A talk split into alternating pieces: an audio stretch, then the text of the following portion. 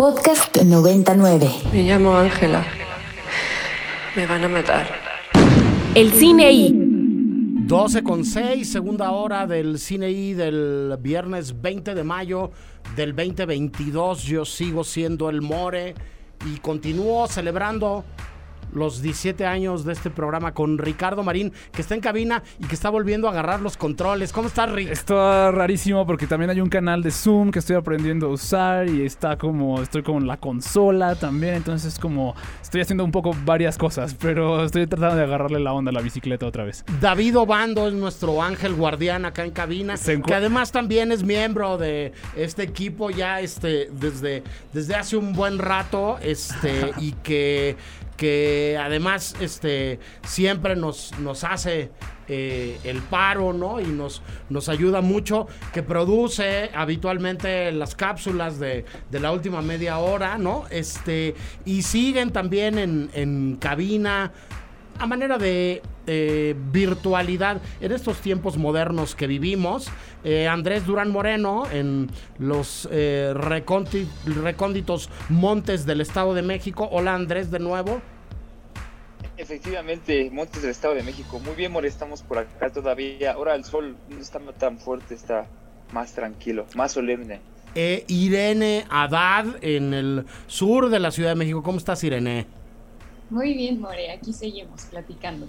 Sí, ahora les preguntaré a ustedes también cómo demonios aterrizaron en este bendito programa, pero sumamos a la celebración, como hacemos, este... Eh, y hemos hecho durante varios años eh, a una de las tres piedras angulares de los orígenes de este programa. Me refiero ni más ni menos que a la queridísima Eva Ruiz de Chávez, eh, que junto con Dani a la Torre arrancó en los micrófonos de este programa hace ya 17 años. No te quiero hacer sentir eh, mayor, mi queridísima Eva, porque no lo eres.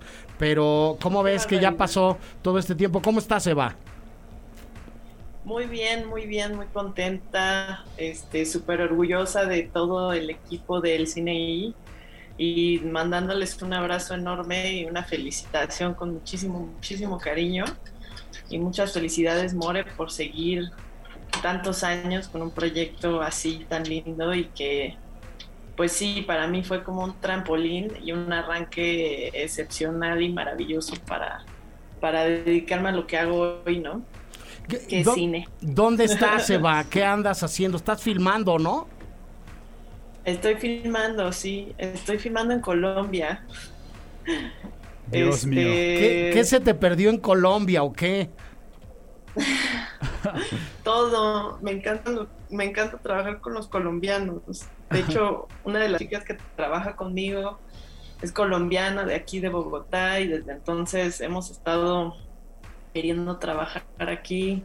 Luego tengo, eh, pues nada, una filmación en México también de una película que estamos haciendo que se llama Esta bestia tan salvaje, que ya escucharán pronto, espero.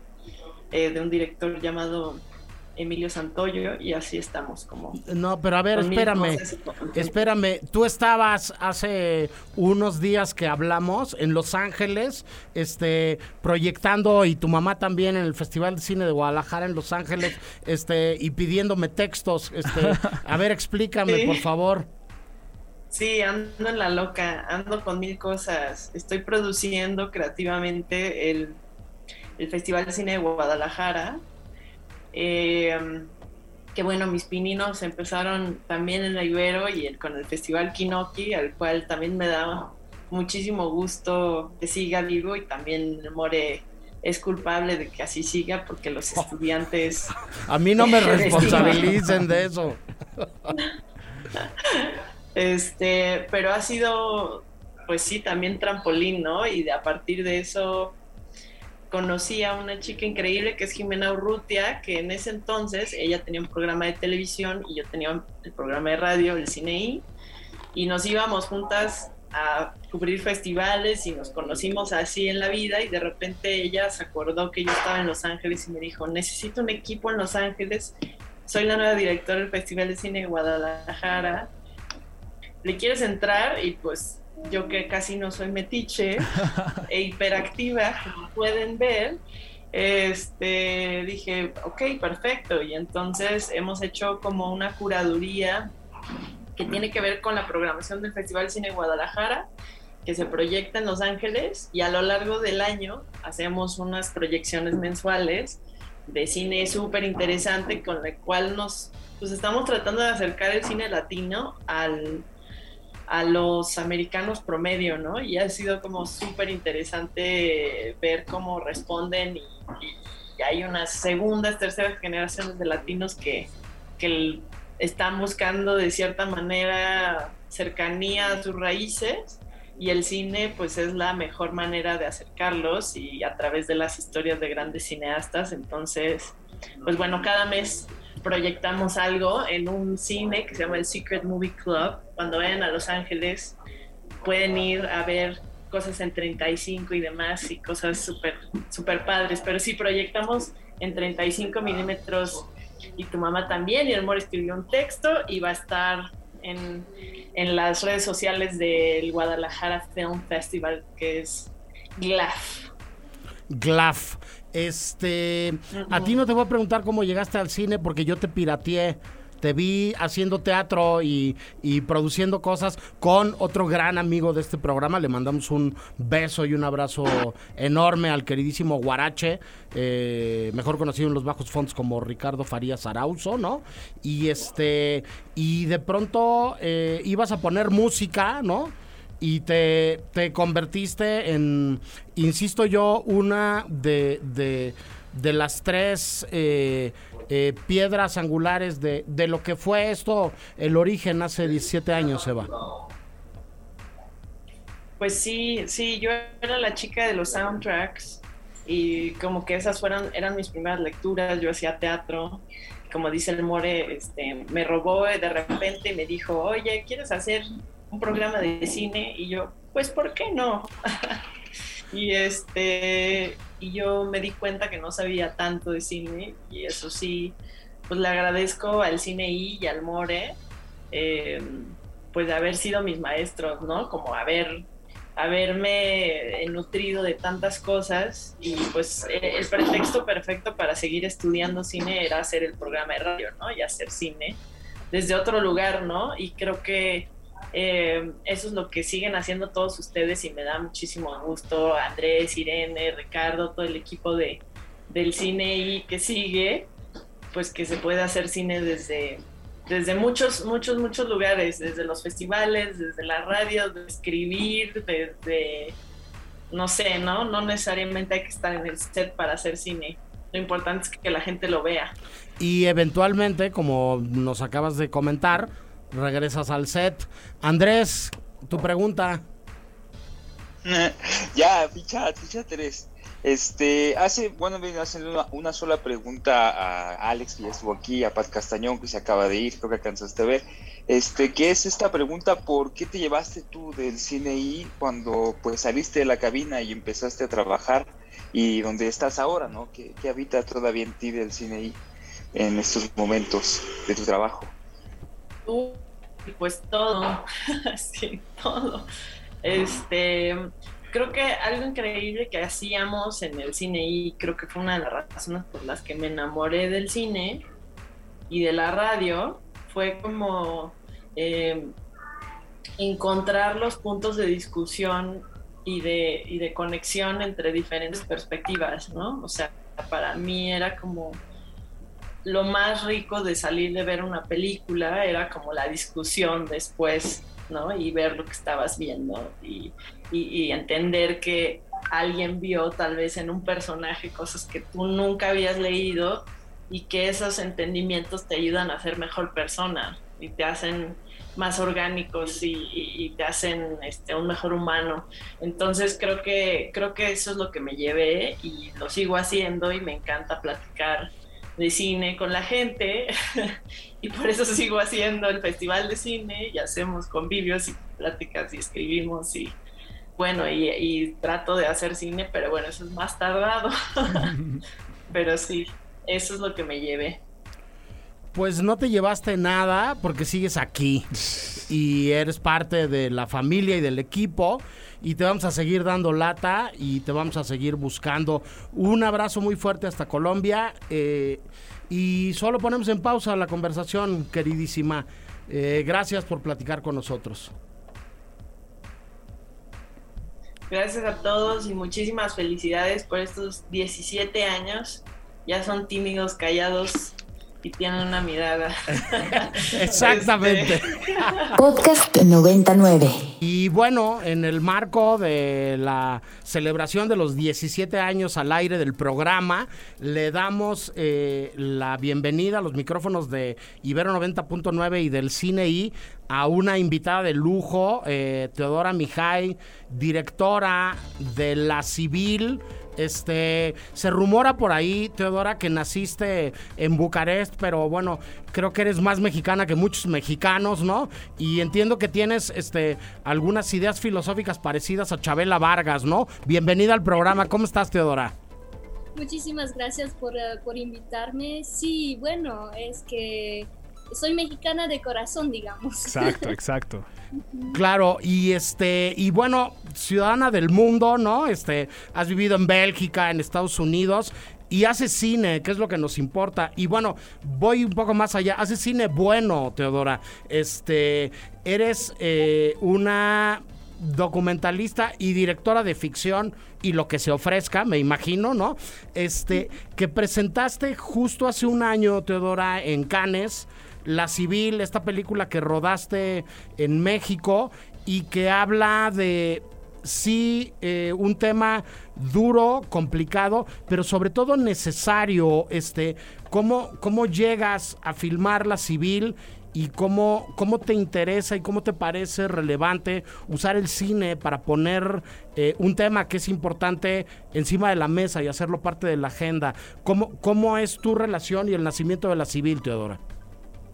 Bueno, yo creo que, el cine y el arte en general eh, está, está ahí para sensibilizarnos, para eh, llamarnos a, reflexionar, a, el arte en general, no hablo solo del cine, de literatura, danza.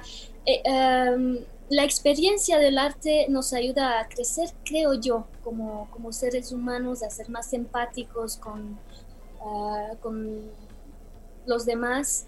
Y entonces uh, yo siempre lo he tomado como una responsabilidad de cier en cierto sentido. Y siempre he querido elegir a contar historias porque al final es mi papel, contar historias y eh, conmover, intentar conmover al público, ¿no? al espectador. Y uh, no soy, o sea, no soy militante, no soy periodista, no soy política, eh, es, es, lo único que yo puedo hacer, conmover, pero de ahí eh, se empieza un, un diálogo invisible con, con, el espectador donde él o ella puede pues, este, hacer su granito de arena en un asunto tan complejo como el tema de la civil. ¿no? Sí, se, se, suma a la conversación y le damos las gracias por, por platicar con nosotros también. La protagonista enfrente de la cámara de tu película, Arcelia Ramírez. ¿Cómo estás, Arcelia? Buena tarde.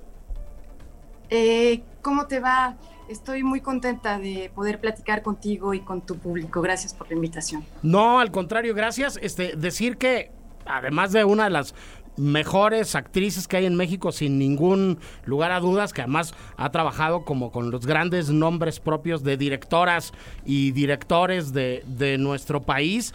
Eh, siempre ha sido alguien muy generosa con los estudiantes de cine de la Ibero, ha hecho cortos de titulación, ¿no? Y, y se ha puesto a las órdenes de, de muchas y muchos directores que, que van em, empezando. ¿Cómo llegas a la civil, Arcelia? ¿Cómo, cómo este, eh, te conoces con, con Teodora?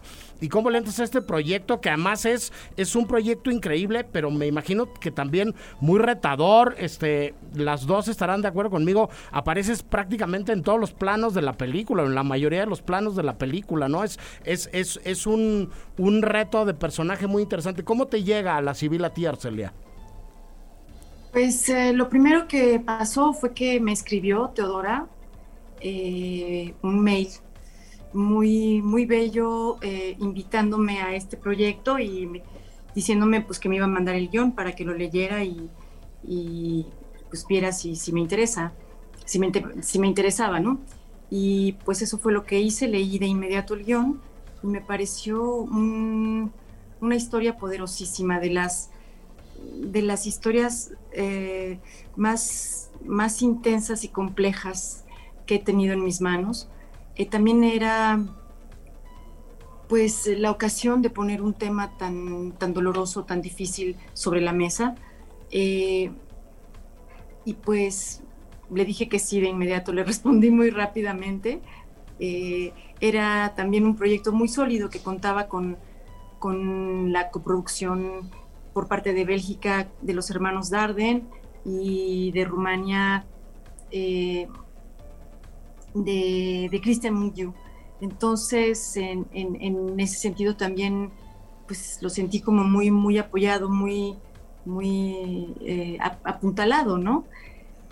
El asunto es que eh, los, vaya, había, había como un, plan de, filmarlo en unas fechas y se recorrió hasta que nos cayó la, pandemia encima.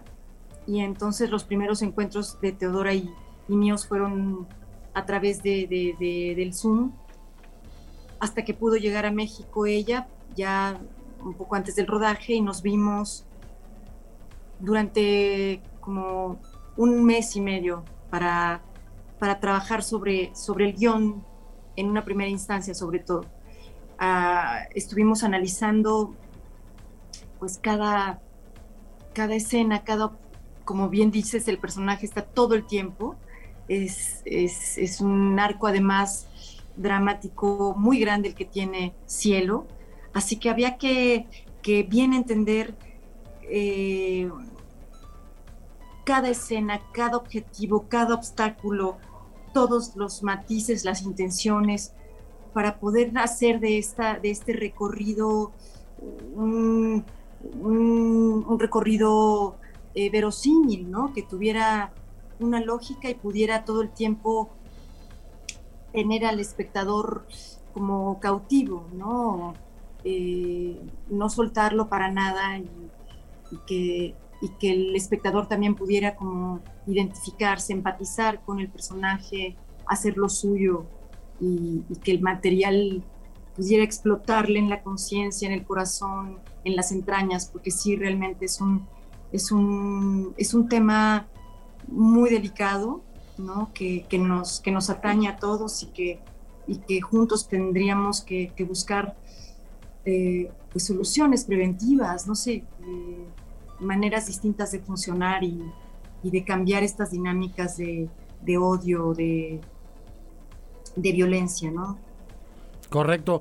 Teodora, eh, Rumania, México y Bélgica son países donde han pasado cosas muy interesantes en los últimos años a nivel cinematográfico. ¿Qué tanto nos parecemos o qué tan diferentes somos desde tu opinión? Pues mira, para, para mí es difícil decir, ah, bueno, yo tengo solo mi punto de vista y soy, soy un conjunto de muchas influencias, como, como bien dijiste al principio, pero mm, em, creo que entre, quizá entre Rumania y, México hay las similitudes obvias de ser países latinos. No mucha gente sabe que Rumania de hecho es un país latino, viene el, el nombre Rumania viene de Roma, Em, entonces, pues hay eh, en, el, en el carácter, en, el temperamento, hay, hay mucha similitud. Y por cierto, en Europa hay el chiste que dice que los rumanos son los mexicanos de Europa. Ok, fantástico, ya, con eso. Con eso tenemos. y, y hay, hay muchas similitudes en, en lo bello, eh, en, ah, de, los dos países, pero también en el lado más negativo, digamos, con la violencia de género, la corrupción. En mi, en mi país natal mm, conocemos mucho de, ello, eh, de, estas, de estos temas. Y además, yo nací durante los años, bueno, en los años 80, cuando había el comunismo, la dictadura de Ceausescu, y teníamos en, en aquel momento un, pues un ambiente de desconfianza. Eh, no podías confiar ni en tus vecinos, a veces ni en tus familiares, porque había denuncias con, con los servicios secretos, la gente no era libre de pensar lo que, lo que quería y Em, prácticamente este, el tejido social era muy dañado, digamos. Y, y pues em, en cierto sentido yo vi algunas similitudes eh, en, la situación actual en México, donde en el mundo de cielo, pues alguien muy cercano a ella le hace un, daño enorme. Em, entonces eh, es una paralela que que pude percibir aquí de alguna manera. Claro, sí, este, eh, los enemigos pueden estar eh, cuando el tejido social está descompuesto mucho más cerca de lo que parecería. Este, esta es una radio universitaria, Teodora Arcelia, entonces yo me voy a callar un poco y voy a dejar que hablen este, los jóvenes. Irene, tú tenías una pregunta, ¿no? Sí, muchas gracias por platicar con nosotros. Eh, Teodora, yo te quería preguntar, eh, ¿Por qué te parece importante contar esta historia desde la perspectiva de una mamá que busca a su hija? Pues mira, al, principio del proyecto, que fue hace siete años, eh, desafortunadamente el, tema sigue vigente el día de hoy, era muy vigente hace siete años y mucho antes, de hecho, llevamos décadas con ello.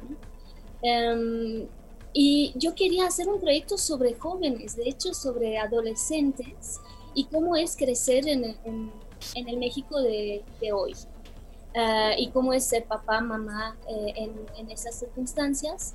Pero durante mi investigación, que fue larga, de dos años y medio más o menos, estaba hablando yo con, con muchísimas familias, muchísimos jóvenes, um, pero fue un encuentro con una mamá eh, que estaba buscando a su hija desaparecida, que me impactó tanto ah, que hice, o sea, que cambié, cambié de punto de vista prácticamente. Ah, porque esta mamá me, me, dijo una frase que se volvió muy icónica para mí, eh, porque fue puntualmente el momento en el cual yo sentí algo en mi, o sea, en mi cabeza, que, que había una, una presión y una necesidad de comprender. Y esa mamá me dijo, eh, abro los ojos que siento matar o morirme. Es lo que siento yo cada mañana. Y yo pensé que fuerte, ¿no? O sea, afortunadamente uno no escucha estas palabras cada día. Y, y lo, lo, más impactante fue el contraste entre la persona que, que me lo estaba diciendo que era una persona con un perfil completamente pacífico, ¿no? Una mamá, una madre de casa, pero sus palabras eran otras. Y entonces yo eh, me pregunté qué le, qué le había pasado para llegar a este punto tan, uh, tan fuerte, ¿no? Y entonces le, le pregunté, estamos en un, en un diálogo y yo le pedí permiso de seguirla en, en, documental, en hacer un documental observacional sobre ella. pero muy pronto me di cuenta que no, no me iba, o sea, no iba a tener la, la libertad necesaria para tratar el tema. Y no era muy sostenible seguirla durante un año como yo quería. entonces, eh, de ahí uh, decidí en conjunto con ella y con mi equipo, mis productores, que se iba a armar un, uh, un proyecto de ficción. Entonces uh, empecé a um, analizar todo, todo el material que tenía, no solo el testimonio de la señora, que por cierto es la activista Miriam Rodríguez, ¿no? que eh, desafortunadamente fue eh, asesinada eh, hace cinco años yo la conocí en el 2015. Entonces su, testimonio sirvió, digamos, para dar eh, nacimiento a este, este personaje del cielo. Fue inspirada muy fuertemente en, esta mamá, pero no solo. Porque hay muchísimos elementos en la historia de Cielo que vienen de otros testimonios, de otras familias que también eh, habían me habían compartido sus historias y que me habían impactado eh, muchísimo, porque la verdad que el periodo de investigación fue, fue muy difícil, muy difícil a cargar, porque escuchas historias tan tristes y tan, eh, tan impactantes que pues sí te, te, te, hacen algo, o sea, soy una persona empática, soy una mujer además, entonces eh, sí, no fue fácil. Correcto, Ricardo. Sí, justamente mi pregunta iba un poquito por ahí, ¿no? Yo quería preguntarles sobre como, pues La Civil es claramente una película como muy claramente informada, justamente, ¿no? Como claramente investigada y con, con mucho sustento de lo que está diciendo. Eh, entonces, yo quería preguntar, eh, primero que nada, sobre la investigación, que pues ya nos hablaste un poquito, como a nivel. Eh, como a nivel, digamos, este, pues de, los sucesos que vemos, pero también a nivel personal. Y especialmente porque ahorita que escuché a Celia justamente mencionar que pues trabajaron, digamos, juntas la historia, como cómo fue ese desarrollo con su investigación, cómo se complementaron en ese sentido, y tanto en investigación eh, como, digamos, eh, documental, como en investigación personal, ambas. Ustedes dos, pues. Marcelia, si quieres empezar. Sí, sí, sí, claro. Eh, pues uh, en realidad eh, trabajamos sobre el guion. Eh, Teodora no, no, no, quiso que yo viera ni un eh, pie de imagen de la investigación que, ella hizo. Quería apelar a mi imaginario. Me dijo, tú imagina cielo y vamos construyéndola a partir, por supuesto, de todo lo que lo que sé del personaje y lo que tú vayas este, interpretando y sintiendo y, entendiendo, ¿no? De quién es ella. Y, fuimos realmente basándonos en el guion. En, a la hora de analizar cada escena surgían las preguntas, las, las respuestas posibles, porque, porque, vaya, había que ir determinando las cosas, pero también dejando espacio a lo que, sabes, como a, lo que a lo que uno no controla del todo, ¿no? Para, claro. para no hacer un, personaje así como de cartón, ¿no? Sino una cosa que se mantuviera todo el tiempo viva. De hecho, eh, yo no, no sabía cuál era la escena final durante todo el rodaje hice toda la película sin saber eh, el final, sin conocer la escena final.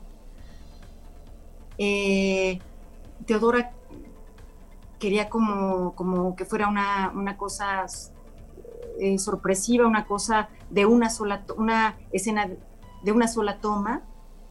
Y eso también me dio a mí como, pues no sé, como esta incertidumbre de, de cómo, esta cosa de no saber qué era lo que iba a pasar al final, que es un poco lo que la tortura que viven las mujeres eh, y, las familias en general que pasan por una situación semejante, que, no saben, que, el, no saber la, la, inquietud de la incertidumbre justamente. Correcto. Este, ¿Tú qué nos dices al respecto, Teodora? Pues sí, em, yo cuando, cuando decidí de cambiar de, documental a ficción fue porque eh, me di cuenta que eh, me iba a permitir levantar la historia a, un nivel metafórico, a un nivel simbólico y también el, personaje de cielo, ¿no? Representaba las muchas mamás que son las muchas mamás buscadoras, pero no solo, ¿no? hay muchos padres, hermanos, hermanas. Y ese personaje entonces se, volvió metafórico y, también la historia que no está situada en, en un estado en específico, una, una ciudad en específico, sino en, en el Santa Teresa del 2000, 2666 eh, de Roberto Bolaño, ¿no? Es un guiño a eso. Em, y, eh, para escribir el guion me, me alié con una eh, escritor tamaulipeco, Abaco Antonio de Rosario, y fuimos tramando esta, bueno, fuimos construyendo esta historia conmovedora y, y, ficcional, pero muy radicada en la realidad. Y por eso yo no quise eh, que Arcelia eh, vea mi investigación porque yo la, yo la tenía para mi uso de, de directora, digamos, pero quería que, que tenga ella la libertad eh, de, crear el personaje en su imaginario, porque todos hemos escuchado, hemos visto, hemos leído artículos sobre el tema, y entonces ella eh, tenía muchas herramientas propias, ¿no? Y quería que se juntaran con los míos para, para en conjunto crear el personaje de Cielo.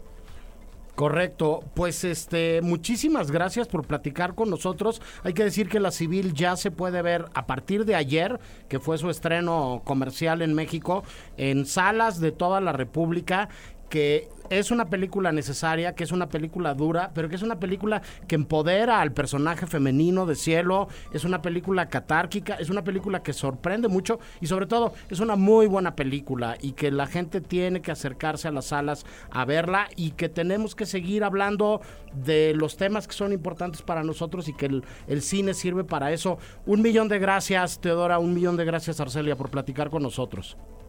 Muchísimas gracias a ustedes. Muchas gracias a ustedes y, ojalá que el público aproveche verla en pantalla grande. y los primeros fines de semana son fundamentales para las temporadas del, cine mexicano, así que ah, ojalá que acudan numerosos. Desde luego, nosotros vamos al último corte de estación del programa del día de hoy y seguimos con más de El Cine I.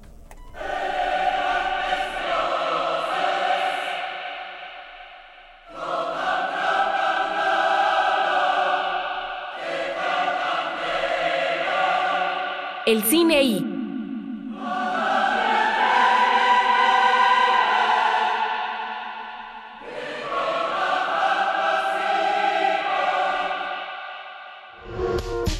Ibero. Ibero. 90. 90.9. Ibero. 90. Punto. Punto. Ibero. 90.9. Los nazis crearon las metanfetaminas para convertir a sus soldados en seres incansables y deshumanizados. Bajo su efecto, el ejército nazi inicia la peor guerra de la historia y crea los campos de exterminio. Hoy el cristal se usa para controlar la mente de jóvenes que buscan placer y la de jornaleros y maquiladores que buscan energía para trabajar día y noche. Busca la línea de la vida, 800-911-2000.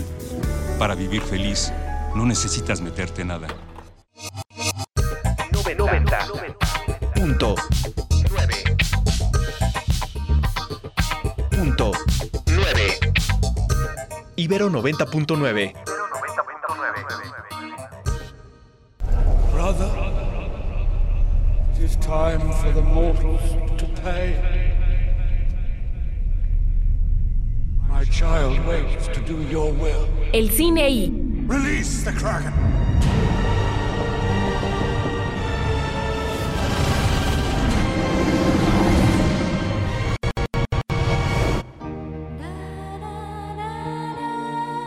El cine es cine por su naturaleza cinematográfica. Así, con la cinematografía que lo caracteriza, el cine por fin empezó a ser el arte que conocemos hoy en día. El cine es, por tanto, un aparato cinematográfico, pero es también una cosa esencial, movimiento. En un sentido analítico, podría señalarse solo el aspecto de los cuadros por segundo, pero en un sentido sensorial, el movimiento lo es todo. Esta es la primera y quizá más importante diferencia que hay entre la animación y el live action. Esto es el cine. La animación. Toma uno. Todo este barullo de dibujos y movimiento tiene sus orígenes más atrás de lo que podríamos pensar en la historia, pero en Occidente la primera película de animación oficial está en manos de Disney. ¿Cómo? Dormí. ¿No habían vuelto los niños?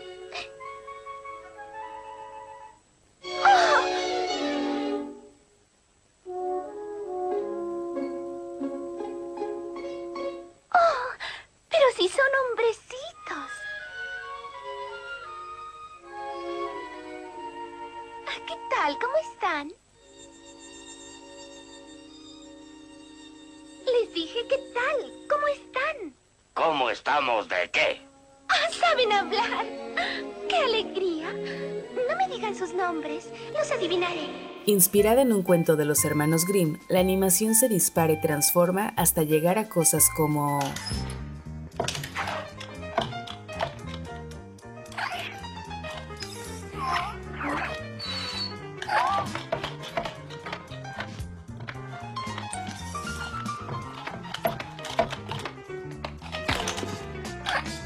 Así, entre Pixar y Disney, el mundo de la animación en Occidente se ha convertido en un pase de pelota, pero siempre hay un tercero que equilibra las cosas en el mundo.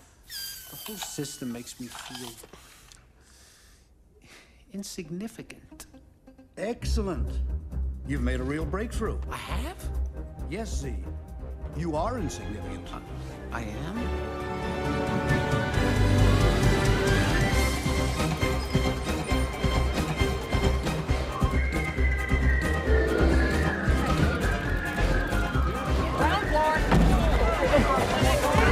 DreamWorks es uno de los estudios de mayor relevancia en materia y conserva algo distinto y peculiar. Ejemplo de ello es una de las mejores películas estrenadas el mismo año que Ants.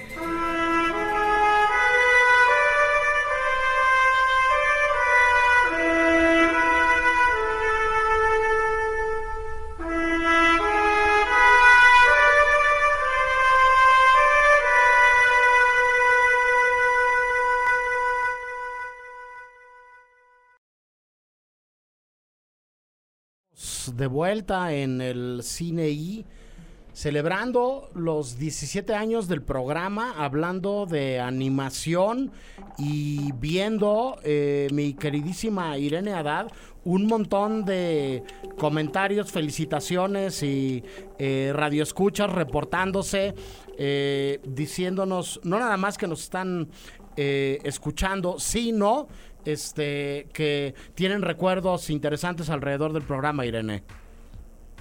Sí, justamente, More, pues ahí se están reportando eh, y bueno, también aprovechar para compartir un recuerdo que yo tengo Sí. de, del programa. Eh, pues bueno, uno que siempre voy a tener fue el primer programa en el que estuve, que fue en la Cineteca y fue la vez que entrevistamos a Pasalicia García Diego. Bueno, te tocó un debut increíble, ¿no? sí, claro. Sí, no, increíble. Y pues lo recuerdo con mucho cariño porque, o sea, desde el inicio fue sentir una calidez por parte de los demás. Entonces, pues bueno, eso durante los tres años y medio que he estado en el programa, pues sigue ahí. Entonces, encantada de, de estar aquí en el programa con ustedes. Claro, Andrés, este, ¿tú te acuerdas cuál fue tu primer programa? Yo me acuerdo, no, amor, pero me acuerdo del equipo, me acuerdo que estaba Diana, estaba, estaba todavía, este, este, Joan, Pat, tú, Marín, este, y recuerdo que yo entré gracias a que Marín se fue de intercambio, estaba dándome la clase de medios, algo así, esas que das en el tronco común, y dijiste, oigan, hay un par de espacios que se ven en la radio, yo estoy ahí, ¿quién se apunta? Yo así de, Pues yo. Nadie levantaba la mano y dije, no, pues, pues yo, yo a mí sí me interesa, ¿no? Aparte, Y corte, como, como se dice en el cine, corte a Andrés tomándose una piña colada en el Festival de Cine de Los Cabos, ¿no?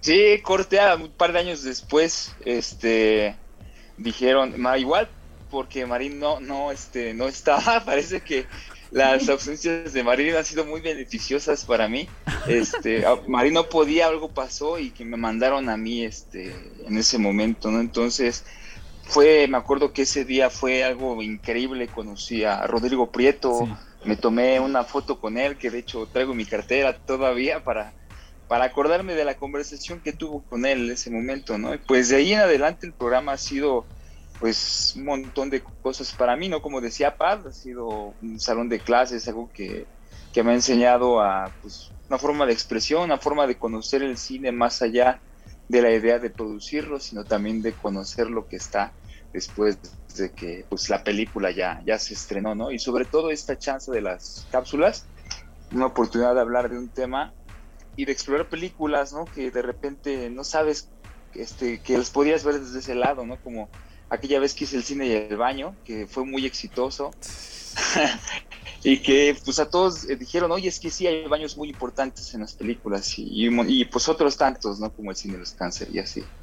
Sí, decir que se han reportado este por diferentes medios, este eh, muchas y muchos amigos, Montserrat Catáneo, este, mandaba un Saludos. mensaje hace un ratito, Anafer Torres, Saludos. Nito Wong, que les mandamos un abrazo muy fuerte. Decir que eh, nos escribió Camargo, este, Maquiavélica, Alex Jake, el Águila Real, Laura Elena Martínez, este, eh, Julián Cassette.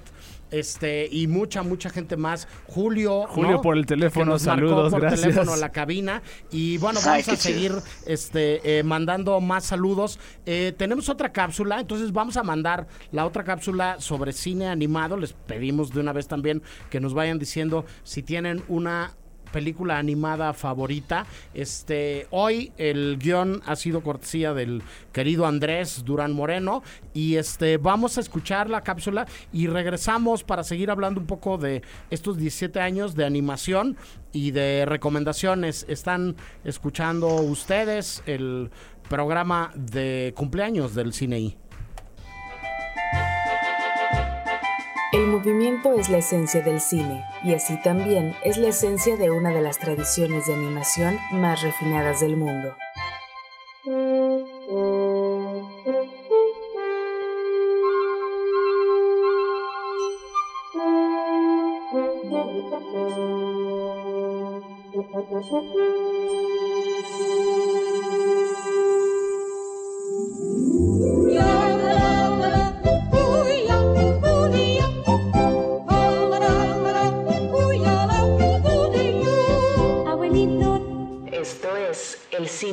Y la animación. Toma 2. No es el primer anime, pero sí uno de los más emblemáticos, uno que en algún momento vimos todos. Está en las manos de una de las mentes maestras detrás del estudio de animación más emblemático de Japón.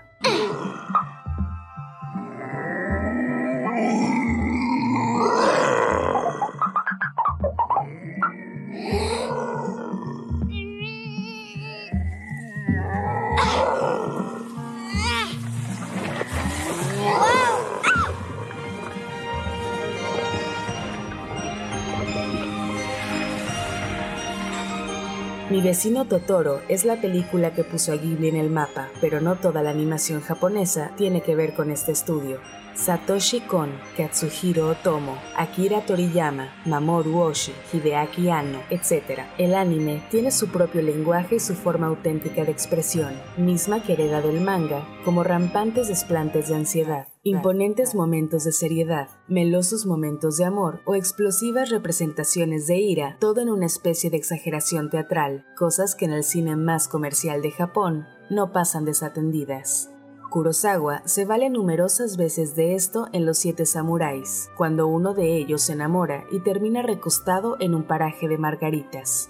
Ghibli y en especial Miyazaki y Takahata se valen de la plasticidad del dibujo para hacer que sus personajes se inflen, transformen o entren a un mundo onírico.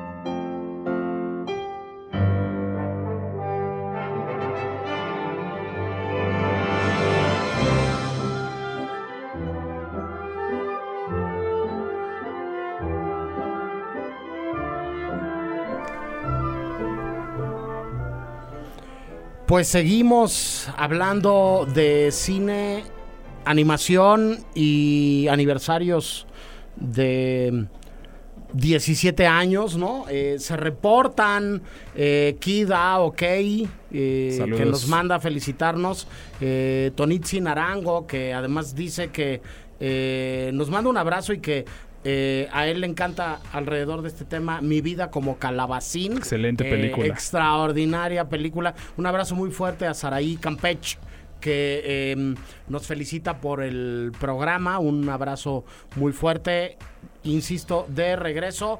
Y es hora de empezar a cerrar el programa. eh, decir que las cápsulas fueron cortesía esta semana del maestro Obando y de... em, Emilio el Hermoso, Hermoso. este, fueron los productores de las cápsulas. Eh, nos eh, compartió su guion Andrés Durán Moreno y eh, la voz es como suele suceder cuando se puede de la queridísima Naomi Ferrari. Eh, Andrés Durán Moreno, em, momento favorito de tu tiempo en el cine y, y yo sé que es muy difícil pedirte una película de animación favorita, Andrés. Rápido, el primero Tepoztlán. Ah, cuando todos nos fuimos para Tepoztlán, allá de la nada y- Tepoztlán. no, es por- Sí, eso, Tepoztlán, porque Tepoztlán es de donde está la, la- Siempre los confundo, pero pues bueno, acaba de pasar. ese día, ese evento estuvo bien interesante y fue algo inolvidable, más allá del cine, y sino también con lo que pues se ha formado entre nosotros, ¿no? Animación favorita, la verdad es que pues sí, está bien difícil, pero todo lo que tiene Ghibli en específicamente creo que...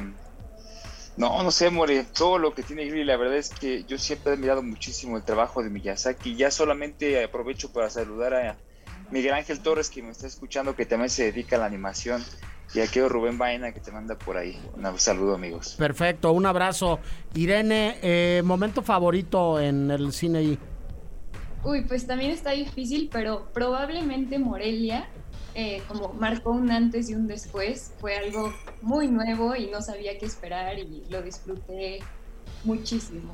Entonces, tal vez Morelia es uno de ellos. Sí, el, el, el Festival de Cine de Morelia es un evento entrañable en donde además de muy buen cine, hay muy buena fiesta, hay muy buena comida y si te la pasas bien y si se arma mística entre los que participan en el viaje y van al viaje, la verdad es que se convierte en, en, en experiencias inolvidables. ¿Y animación, Irene?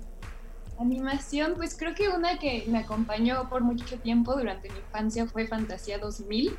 Entonces, probablemente esa y Coraline también. Esas dos. Muy bien, pues este, gracias Irene, gracias Andrés, Nao se tuvo que ir, gracias a Nito, gracias a Nafer, gracias Obando, Ricardo Marín, un placer tenerte en cabina una vez más y hacer el programa acá Sí. cerca. ¿Tú qué dices de momento favorito? Del, del programa, del, uf, no lo sé, ha habido, ha habido tantos. Y, y siento que ya hasta extendí mi estadía aquí, pero justo por eso no puedo, no, no lo sé. No has extendido nada, te puedes quedar. Este, no lo sé. Uno que me gustó, al igual que, que como lo que mencionó Irene, pues la experiencia en Morelia, eh, las experiencias en Morelia cada año superan una a la otra. Conocer a Lynn Ramsey y- o decirle a Alice Rohrwacher que su película cambió mi vida o algo así, es como algo muy lindo. Este, en general yo me quedo con los amigos y compañeros que he tenido, que incluyo pues a todos los de acá, a Carla Sanay, que fue la primera amiga que hice como en mi carrera, en la carrera en general. Saludos hasta Tijuana. Y pues sí, es eso, yo con eso me quedo. Y ahora si hablamos de animación, eh, creo que yo me sumo a, unas de las recomendaciones que nos dijeron aquí en el Twitter y yo me quedo con este Mi vida como calabacín, escrita por la inigualable Celine Siama. Espectacular película. Este, los créditos de este programa tendrían que ser tan largos como el programa mismo. De todos los que han participado y de todos los que han pasado por estos micrófonos y lo han hecho, lo cual lo hace así de, de especial. Pero vamos a seguir celebrando en próximos programas estos eh, 17 años y vamos a seguir celebrando el cine, que es algo que nos encanta. Este, a mí los festivales me parece que son unas oportunidades increíbles y yo he tenido la suerte de ir a muchos fuera de México que me han cambiado radicalmente la vida, pero desde luego que a los que hemos ido juntos y a los que hemos ido en equipo, este me han marcado todavía más. Este podría decir muchísimas películas de animación también. Este eh, podría ser la misma trampa que hizo Andrés, pero de todas las del maestro Miyazaki, yo me quedaría con Se levanta el tiempo, que hasta hace algún eh, rato El se viento, suponía ¿no? se, Se se levanta el viento que hasta hace algún rato se suponía que iba a ser su última película y que me parece un testamento Sí. fílmico espectacular e increíble. Eh, nos escuchamos dentro de ocho días, este, pero no puedo dejar de despedirme como lo hago todas las semanas. Gracias, gracias, gracias por hacer posibles las mejores dos horas de nuestro mejor día laborable de la semana. Nos podemos ver en muchos lados, pero seguro, seguro, nos vemos en el cine. Adiós. Para más contenidos como este, descarga nuestra aplicación disponible para Android y iOS o visita Ibero909.fm.